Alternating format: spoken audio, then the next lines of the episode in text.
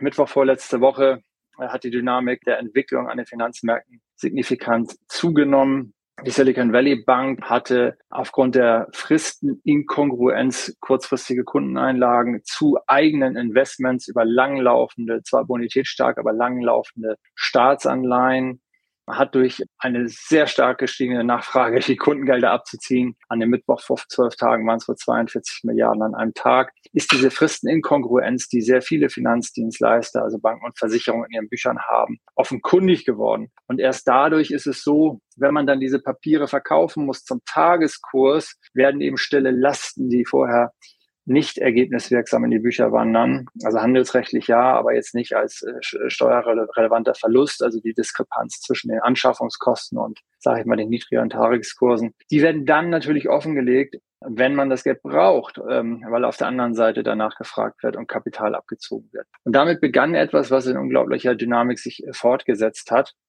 Nämlich der Blick geht auf einmal zum einen darauf, dass es diese Stellenlasten in Bilanzen gibt, ja, die etwas über 600 Milliarden in den USA betragen, noch nicht realisierte Kursverluste aus Anleihengeschäften. Ne? Ich rufe in Erinnerung, wenn man eine Anleihe kauft, die zum Beispiel ein Prozent Verzinsung bringt mit zehn Jahren Laufzeit. Man hat also insgesamt zehn Prozent Ertrag über die Anleihenlaufzeit, also kein unübliches Szenario vor eineinhalb Jahren. Ähm, und dann steigt der Zins auf einmal auf drei Prozent pro Jahr für neue Anlagen durch die Zinserhöhungen, so wie wir sie erlebt haben, dann habe ich ja für eine neue Anlage, die ich heute zeichne, nicht 110 Rückfluss, sondern 130 Rückfluss. So, und diese 20, die, die äh, Prozent mehr Rückfluss, die die neue Anlage attraktiver ist, verliert dann im Grunde genommen meine alte Anlage an Wert, damit man wieder an dem Punkt ist, mit seiner Altanlage, wo ein neuer Investor heute mit einem neuen Investment aufhört. So kommen diese Kursverluste zustande. So. Und diese stillen Lasten von immerhin über 600 Milliarden in den USA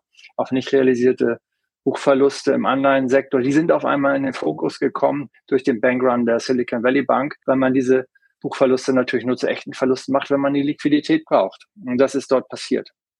So, was ist in der Folge passiert? Die Kundeneinlagen die in den USA bis 250.000 Dollar, in der Schweiz bis 100.000 Franken und in Deutschland bis 100.000 Euro abgesichert sind durch eine Einlagensicherung, so nennt man das bei uns. Die waren auf einmal im Feuer. Bei der Silicon Valley Bank waren 97 Prozent der Einlagen der Kunden nicht besichert, waren also überhalb, oberhalb der 250.000 US-Dollar Grenze. Und dieses Bewusstsein ist immer mehr in die Köpfe der Anleger gekommen und stellt natürlich ein großes systemisches Risiko dar, weil keine Bank der Welt im Grunde um einen Bank Run, also ein sehr schnelles Ad-Hoc-Abziehen der Gelder von Kunden aus einer Emotion heraus ab kann, weil sie immer diese Fristen in Konkurrenz haben zwischen den eigenen Investments, mit denen die Bank ja auch noch, äh, sagen wir mal, Einnahmen erzielen will und Gewinne erzielen will und der Fälligkeit ähm, der Anlagen auf Kundenseite. Und ähm, das macht das Ganze eben so gefährlich. Und das hat man jetzt, da gehe ich gleich noch drauf ein, bei der Credit Suisse gesehen, die bis vor kurzem in der Substanz tatsächlich noch stark war. Der Ruf war schon ramponiert, ja, aber die Substanz war tatsächlich noch stark. Aber wenn der Bankrun so unglaublich wie er die letzten drei Tage gewesen sein muss, ist dann kann dem keiner standhalten. Gut, was ist dann passiert in dem Zuge? Ist natürlich alles jetzt ein bisschen redundant. Das kann auch sein, dass ich äh, das eine oder andere da rausschneide oder dieses Video äh, äh, unheimlich verkürze. Aber ich denke, dass die, die sich den Termin eingetragen haben, jetzt dabei sind, verdient haben, gut abgeholt zu werden, durchgeführt zu werden. So, jetzt aber nochmal auf den Punkt. Äh, was ist dann passiert? Ja, die äh, amerikanische Notenbank hat die Einlagen in unbegrenzter Höhe, also über eine Höhe der Einlagen 200 Milliarden waren es rund bei der Silicon Valley Bank garantiert über die 250.000 hinaus, um weitere Panik zu verhindern. Das scheint kurzfristig geklappt zu haben. Es sind zwei große Banken und auch noch mehrere kleinere Banken in den letzten zehn Tagen in den USA abgewickelt worden. Also durchaus signifikante Größenordnung, so wie die Silicon Valley Bank mit immerhin über 200 Milliarden Assets. Was ich ganz besonders bemerkenswert finde, ist, die Fed hat sag mal, Liquiditätskreditlinien für, für das nächste Jahr zugesagt wenn äh, Finanzdienstleister Liquidität brauchen, dass sie die Anleihen zum Nennwert, also zu den Anschaffungskosten als Sicherheit bei der FED hinterlegen können, selbst wenn der aktuelle Kurswert deutlich niedriger ist. Und da erinnern Sie sich, habe ich eben erklärt, diese Stellenlasten sind über 600 Milliarden groß. Das heißt also, diese über 600 Milliarden Stelle Lasten sind kurzfristig auf jeden Fall als Risiko aus dem Markt genommen worden, weil die amerikanische Notenbank Fed ähm, eine Vollbeleihung zugesagt hat, auch wenn wie gesagt, in den Büchern ein niedrigerer Wert steht. Finde ich bemerkenswert. Äh, letzte Woche äh, so wird ganz nebenbei äh, ein Konsortialkredit geschnürt für eine Regionalbank von 25 Milliarden, wo JP Morgan und Co. sich zusammentun, um zu stützen, weil sie eben Folgewirkungen von Regionalbankpleiten natürlich selbst auch befürchten. Da ist richtig was los im Bereich der kleineren und Regionalbanken in den USA, weil auf einmal das Bewusstsein der Anleger realisiert, hoch über 250.000 ist das Geld unsicher, weil die Einlagensicherung ja nicht unbegrenzt ist und ähm, dort äh, viel Geld abgezogen wird. Ja, man liest es dieses Wochenende in Omaha bei Warren Buffett eine Rekordanzahl von Privatjets eingeflogen ist. Es ist also auch davon auszugehen, dass Warren Buffett vielleicht wie in 2008 auch schon ähm, sich als einer der Profiteure dieser Finanzmarkt- und Bankenkrise positionieren kann. Er hat wohl rund 140 Milliarden in der Kriegskasse an kurzfristiger Liquidität und ähm, wird sicherlich wissen, wie man davon profitieren kann. Dann, jetzt haben wir, ist es nach Europa rüber geschwappt, die Credit Suisse, ein Problemfall seit Jahren, hat mit, hatte also im dreistelligen Milliardenbereich letztes Jahr Mittelabflüsse von Kunden zu verzeichnen, konnte die aber noch verarbeiten, ähm, weil sie tatsächlich in der Substanz sehr stark aufgestellt waren. Also der Ruf hat sich über Jahre ruiniert, also wirklich auch kriminelle Verurteilungen haben sie erfahren. Also viele Banken haben ja sich die letzten Jahre nicht mit Ruhm bekleckert gehe halt auch in Interviews, die ich letzte Woche gegeben habe, auf meiner Meinung nach sagen wir, die teilweise verwerfliche Ethik ein und wie diese durch die aktuellen Rettungsmaßnahmen teilweise noch gefördert wird. Aber das ist eine andere Geschichte. Ähm, die Credit Suisse war aber entgegen der Annahme vieler Amateure tatsächlich relativ substanzstark. Ja, sie hatte über 40 Milliarden Eigenkapital bis ja, vor einer Woche Drittel ihres Kreditportfolios, was ähm, rund eine Viertelbillion beträgt, wäre die nächsten Monate ausgelaufen. Daraus hätte man also auch weitere Liquiditätsabflüsse bedienen können. Sie hatte selbst ähm, 100, rund 120, nach meinen Informationen, rund 120 Milliarden in sehr kurzfristig liquidierbaren Assets angelegt, noch vor kurzem und äh, hat eine Eigenkapitalquote von über acht Prozent gehabt. Ähm, also als Erinnerung, und das ist, ich, das ist keine Bewertung. Ich will nur klar machen, was die Emotion und die Dynamik bewirken kann, wenn die Substanz stark ist, nämlich dass es zur Katastrophe kommt. Eine deutsche Bank hat keine 5% Eigenkapitalquote, ja. Die Kernkapitalquote bei den Banken eine gern hinzugezogene sag mal, Kennziffer, die die Finanzstärke auszeichnen soll, 14,1, nur 0,1 unter den 14,2, die jetzt die übernehmende UBS hat. Und die Credit Suisse war eben früher, ich bin 1994 in die Branche gekommen, 95 habe ich Titus als erstes Unternehmen der Gruppe gegründet, war so ein ganz ehrenvolles Haus. Ja, die waren, also die haben tolle Sachen gemacht, da arbeiten auch viele tolle Menschen heute noch, um die es mir wirklich sehr, sehr leid tut. Das ist eine Bank mit über 150 Jahren Historie. Und äh, die hat sich dann eben durch diese Ellbogenmentalität, durch ähm, verloren gehende Moral und der totale Profitgier ins Abseits manövriert und das haben dann eben, weil man einfach in zu vielen Geschäften involviert war, mit 15 Milliarden vorletztes Jahr zum Beispiel äh, Wertberichtigungs, ich glaube vorletztes Jahr war es Wertberichtigungsbedarf, äh, hat man hat man dann einfach das Vertrauen der Kunden auch in der Vermögensverwaltung verloren, die abgezogen haben und sage ich mal das gierige glückliche Händchen im Investmentbanking und Co war dann auch nicht mehr so glücklich. Und dadurch ist die Ertragslage geschwächt gewesen, das gebe ich zu, aber die Substanz war, wie gesagt, so stark. Ich habe es ja auch im Post geschrieben, dass die Credit Suisse ähm, zuletzt in den letzten Monaten noch ähm, im Milliardenumfang Kreditverbindlichkeiten zurückgekauft hat mit riesigen Abschlägen, weil eben der allgemeine Markt die Credit Suisse schon sch viel schlechter gesehen hat, als sie es dann eigentlich bis vor einer Woche noch war. Also äh, wie irrsinnig, ja. Also die haben dann wirklich ihre eigenen Kreditverbindlichkeiten mit riesigen Abschlägen zurückgekauft, weil sie gesagt haben, nee, unser Eigenkapital stimmt doch, Liquidität ist da. So, und jetzt ist dort aber offensichtlich ein gigantischer Bankrun ausgelöst worden. Der größte Einzel Aktionär aus Saudi-Arabien hat nach meinen Informationen tatsächlich hauptsächlich aus regulatorischen Gründen gesagt, nee, wir können nicht mehr Geld zur Verfügung stellen, weil wir schon 9,9 Prozent Aktienanteil haben und wir können nicht mehr als 10 Prozent haben. Und das hat äh, der Markt letzte Woche Mittwoch ähm, äh, so negativ gelesen, während wir hier im Lunch and Learn waren. Übrigens äh, ging da die Post ab. Ähm, hat der Markt das gelesen wie, oh Gott, oh Gott, wenn der größte Aktionär nicht mal mehr Geld zur Verfügung stellt, dann brennt die Hütte natürlich noch mehr, als wir es eh schon annehmen. Und daraufhin muss es einen gigantischen Bankrun gegeben haben, der zu einem wirklich, äh, wie ich finde, sehr erstaunlichen und auch recht irrsinnigen Deal führt. Nämlich, es ist wie gesagt ein bisschen redundant, weil ich es auch in dem Post schon aufgegriffen habe, um Sie zeitnah äh, gut zu informieren. Es ist eben die Bank, die über 40 Milliarden äh, Eigenkapital hat und rund 500, etwas über 500 Milliarden Assets under Management ähm, Eigenkapitalquote von über acht Prozent, ähm, ist jetzt an die UBS gegangen für einen Gegenwert von 3,2 Milliarden, was auf die 8 Milliarden Börsenwert von Freitag ein beträchtlicher Abschlag ist, äh, entspricht einer Teilenteignung der Altaktionäre, weil durch äh, offensichtlich vorgenommene Gesetzesänderungen deren Zustimmung umgangen wurde. Das ist schon krass, aber ähm, das ist der, offensichtlich dem Druck und der Situation geschuldet. Ähm, was ich aber wirklich für sehr und noch folgenreicher halte, ist, man hat ähm, die äh, Anleihengläubiger, die im Grunde genommen Eigenkapital ähnliches Kapital zur Verfügung stellen, was eben zu dieser Kernkapitalquote hinzugerechnet wird, deren Forderung hat man auf null wertberechtigt. Man hat denen einfach mitgeteilt, dass sie keine Ansprüche mehr haben oder wird es ihnen mitteilen, ein Totalausfall. Und das ist ein Wabonspiel und wirklich, glaube ich, eine sehr schlechte Idee gewesen. Weil sie haben im Anleihenbereich, also jede Anleihe ist ja ein Kredit. Also das, den Teil der Übung finde ich gut, dass die Sinne geschärft sind, dass das jetzt jeder Anleiheninvestor äh, versteht. Ja, so und sie haben da natürlich gewisse Spielregeln.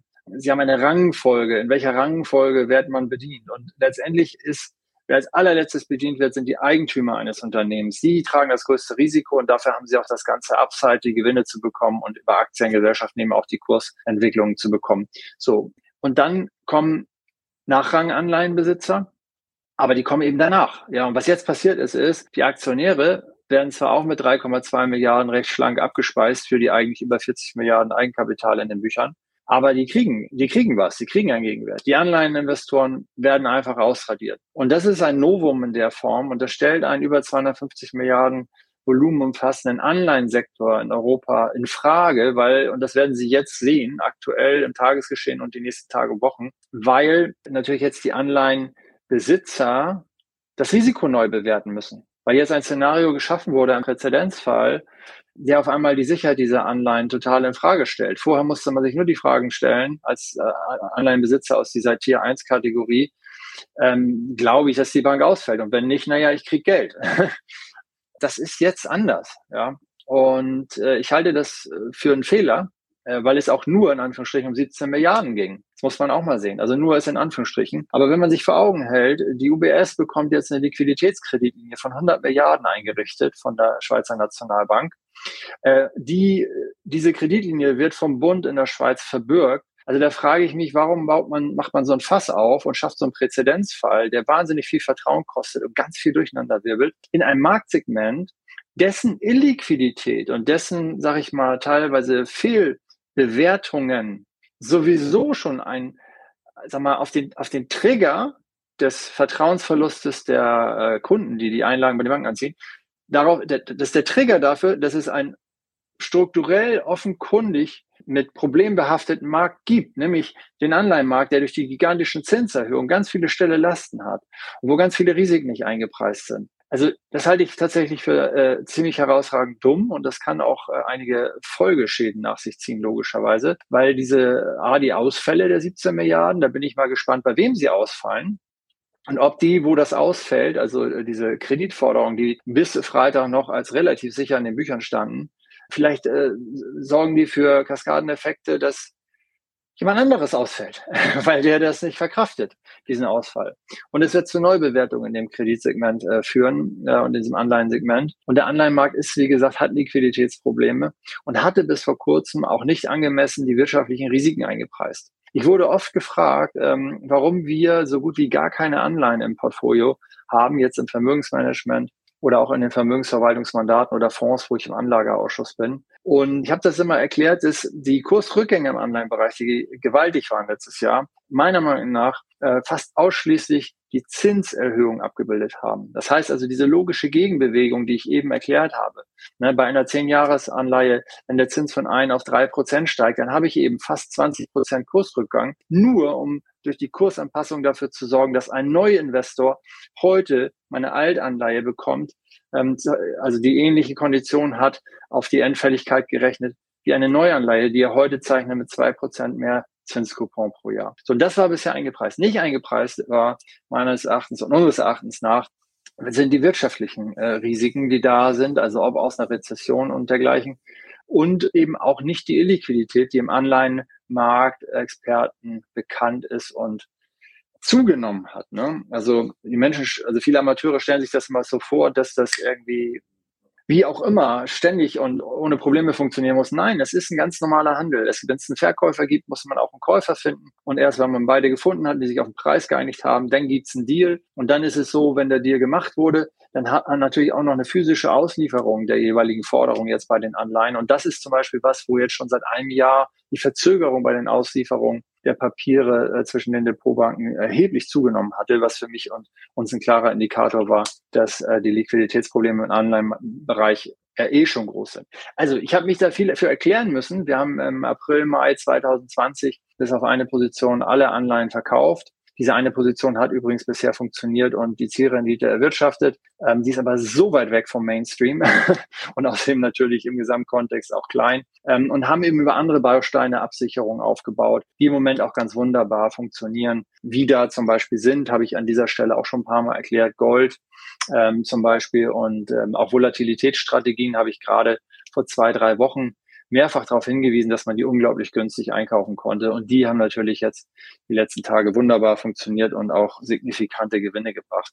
Ja, ich ähm, sehe also quasi diese Übernahme mittelfristig als eher ein Problem an. Ähm, der Markt wertet das heute offensichtlich positiv. Und das ist die gute Botschaft für alle, die hier jetzt zuschauen und zuhören. Sollte man sein Portfolio immer noch mit Hoffnung geprägt, auf Wachstumsziele gesetzt haben, vielleicht sich nicht so viel Gedanken gemacht haben über Anleihenrisiken, sondern nur die Chancen gesehen haben aufgrund der inzwischen recht hohen Coupons. Ich gebe zu, die sind sehr hoch und verlockend gewesen. Und auch wir haben das wird man auch finden äh, in, in, einigen Pressestatements von mir, äh, dass der Anleihenmarkt deutlich attraktiver geworden ist. Aber es ist auch immer dazu gesagt, dass es bei uns im Beobachtungsradar mehr Aufmerksamkeit bekommen hat. Wir haben aber bisher eben noch nicht investiert, weil wir diese äh, Nichtberücksichtigung der Risiken gesehen haben. Und ich glaube, dass diese Berücksichtigung der Risiken jetzt zeitnah deutlich stärker stattfinden wird durch die Ereignisse, die wir gesehen haben. Ich bin froh zu sehen, dass die Kurse heute ganz moderat sind. Der Markt scheint also diese Rettungsaktion tendenziell als gelungen zu bezeichnen. Spannend wird es, wenn natürlich nachher die US-Börse aufmacht. Zum einen äh, gab es da am Wochenende auch Krisensitzungen, logischerweise. Gestern hat die Federal Reserve äh, verlautbaren lassen in ihrer Pressemitteilung, dass die relevantesten Notenbanken der Welt eines, ein koordiniertes Vorgehen vereinbart haben, um die US-Dollar-Liquidität aufrecht zu erhalten und koordiniert zu gewährleisten.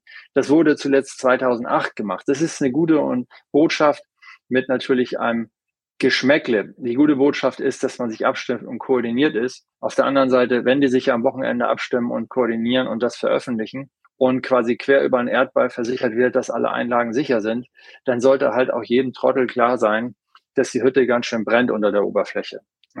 Das sollte man, denke ich, äh, da sollte man sich nichts vormachen. Das heißt also, Sinne sollten geschärft sein, aber nicht den Kopf äh, in Sand stecken, sondern als Investor jetzt überlegen, äh, hat man sich wirklich zukunftsfähig aufgestellt. Man äh, wirklich die Sachen äh, Portfolio berücksichtigt, die die echte Werte haben, ja. Oder setzt man, wir kommen aus einer Dekade, die sehr spekulativ getrieben war, sehr stark von den Zinsänderungen und auch der Notenbankpolitik geprägt war. Und man kann das natürlich kurzfristig, vor allem wenn man als Trader talentiert ist und aufgestellt ist, wird man jetzt eine großartige Zeit haben, ne? weil wir werden sehen, wie Rettungsmaßnahmen kommen. Es werden auch noch weitere kommen. Ähm, ja, genau. Die Notenbank hat letztes, letzte Woche alleine 400 Milliarden auf die eigenen Bücher genommen. Ich habe es in den Bullet Points auch, äh, erwähnt. Auch immer vor Augen halten. Ne? Das heißt, es wurden 400 Milliarden Assets vom Markt genommen, Anleihen vom Markt genommen, die nicht zu einem adäquaten Preis hätten woanders hin verkauft werden können. In einer Woche. Ne? Damit ist die Arbeit von fast einem halben Jahr Bilanzabbau wieder zunichte gemacht worden. Und das ist ja das erklärte Ziel. Die eigentlichen Probleme, die wir hatten bis vor 10, 12 Tagen, waren Infl extrem hartnäckige Kerninflation, in den USA und auch in Europa und äh, diese zu bekämpfen. Ja, und jetzt ist es so, jetzt haben wir im Grunde genommen, äh, wir werden in den nächsten oder Sie werden auch in den nächsten Tagen sehen, dass dass die äh, ich sag mal, Finanzmarktteilnehmer und auch Privatpersonen vor die Wahl gestellt werden, Pest oder Cholera. Ja, ähm, entweder äh, kriechender Schmerz durch Inflation äh, weil man jetzt eben das Quantitative Tightening, also quasi den, den Entzug des Geldes aus dem Markt, um die Inflation zu bekämpfen, einstellt. Vielleicht sogar bei dem Ausmaß der Probleme, wie sie sich mir leider darstellen, vielleicht sogar wieder umschwenkt Ja, also man hat umgeschwenkt, was das Aufkaufen von Assets angeht, definitiv. Aber im schlimmsten Fall wird man auch an der Zinsschraube drehen, die Zinserhöhung auslassen, die jetzt äh, kürzer anstehen sollte eigentlich. Oder wenn man sogar, wenn das, die Probleme noch größer sind, vielleicht sogar mit Zinssenkung reagieren, weil jetzt offenkundig wird, dass die Märkte diesen Zinsschock definitiv nicht abkonnten. Und zwar in einer brutalen Geschwindigkeit. Ja, und Credit Suisse ist, wie gesagt, das ist so ein Lehman-Moment, äh, dass wir uns da nichts vormachen. Die war jetzt nach den gigantischen Mittelabflüssen des letzten Jahres etwas kleiner als Lehman damals, aber ist ähm, wirklich auch äh, global komplett vernetzt und so. Kurioser Side-Fact, äh, die UBS war 2008 also einer der absoluten Oberverlierer, hatte die Bücher voll mit toxischen Papieren, die dann die Schweizer Nationalbank übernommen hat und mit Steuergeldern und Staatsgarantien hat man die UBS gerettet, die wirklich kaputter war als kaputt. Und jetzt ist sie der weiße Retter und übernimmt von Abelon Ei den großen Konkurrenten. Übrigens auch unter Ausblenden aller äh, kartellrechtlicher äh, Sachen, die sonst wahrscheinlich äh, berücksichtigt werden müssen. Also sehr, sehr spannend. Ich freue mich aber für alle, ähm, dass es offensichtlich kurzfristig erstmal den Markt beruhigt, weil es gibt allen die Möglichkeit auch noch zu handeln, sich besser aufzustellen oder auch Kontakt zu qualifizierten Beratern aufzusuchen. Wenn man sich dann nicht in qualifizierten Händen fühlt, kann man sich gern melden. Über das Netzwerk haben wir in ganz Deutschland Empfehlungen, die wir aussprechen können zu Finanzberatern und Beraterinnen, die das mit Hand und Fuß und Substanz seit vielen Jahren machen. Und wie gesagt, wir selbst äh, machen bestimmte Mandate auch.